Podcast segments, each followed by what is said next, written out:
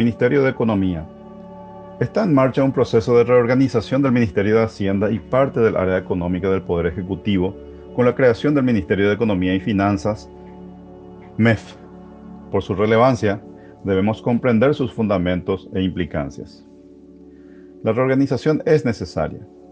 La estructura actual es resultado del status quo de varias décadas, con funciones vinculadas dispersas en varias instituciones con escasa coordinación y que resultó en un proceso desordenado, ineficiente de política económica y de asignación de recursos públicos y una pésima calidad del gasto y de los servicios públicos,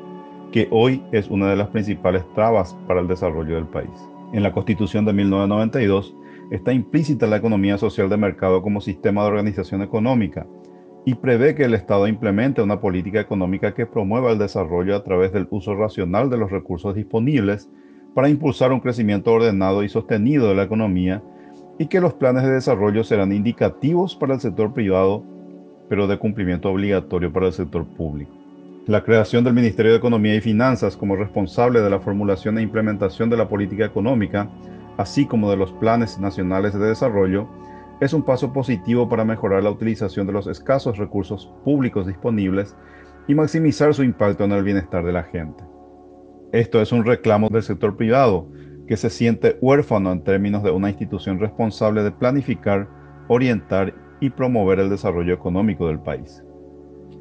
La incorporación del capital humano y la experiencia de la Secretaría Técnica de Planificación y de la Función Pública en su estructura permitirán una vinculación directa entre los objetivos y lineamientos estratégicos del Plan Nacional de Desarrollo con la asignación y gestión de los recursos públicos anualmente en el proceso de aprobación y ejecución del presupuesto general de gastos. Esto, con el tiempo y en la medida en que los parlamentarios lo respeten, redundará en una mejor calidad del gasto público y mejores servicios para la ciudadanía. Sin embargo, para que esto sea una realidad, el Ministerio de Economía deberá apoyar intensamente y dotar de las capacidades necesarias a los organismos del Estado para elevar la calidad de los planes estratégicos y operativos institucionales y que estos sean útiles para la asignación de recursos y la evaluación de su impacto en el desarrollo.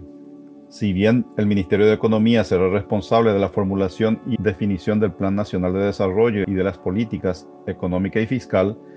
su foco de gestión será la correcta asignación y utilización de los recursos públicos, la cual es una prioridad para mejorar la calidad del gasto en los próximos años. Además, deberá coordinar y monitorear la ejecución de los demás componentes de la política económica. La política monetaria seguirá bajo responsabilidad del Banco Central del Paraguay con la autonomía correspondiente. Un capítulo especial merece la creación de la Dirección Nacional de Ingresos Tributarios, como ente autónomo, por la experiencia histórica que combina una baja cultura tributaria, alta permeabilidad de las instituciones públicas a la corrupción y la influencia política y sectorial que si se apoderan de ella podrían volverla ineficaz, afectando severamente la recaudación de impuestos. Es recomendable mucha prudencia en su implementación, otorgarle un poder rector al Ministerio de Economía sobre la Dirección Nacional de Ingresos Tributarios, encarar un proceso de depuración interna e introducir un mecanismo de blindaje en el nombramiento y remoción de sus autoridades para asegurar su real autonomía perfil técnico e integridad.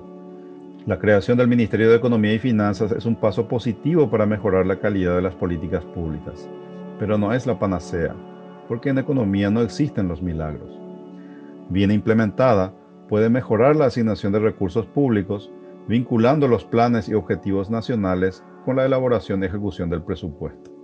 Solo esto ya tendría un gran impacto en el desarrollo y en el bienestar de la gente. Además, Clarificar la responsabilidad sobre la política económica permitirá su implementación más efectiva y generar más predictibilidad e incrementar la inversión, que redundarán en mayor crecimiento económico con oportunidades para la gente.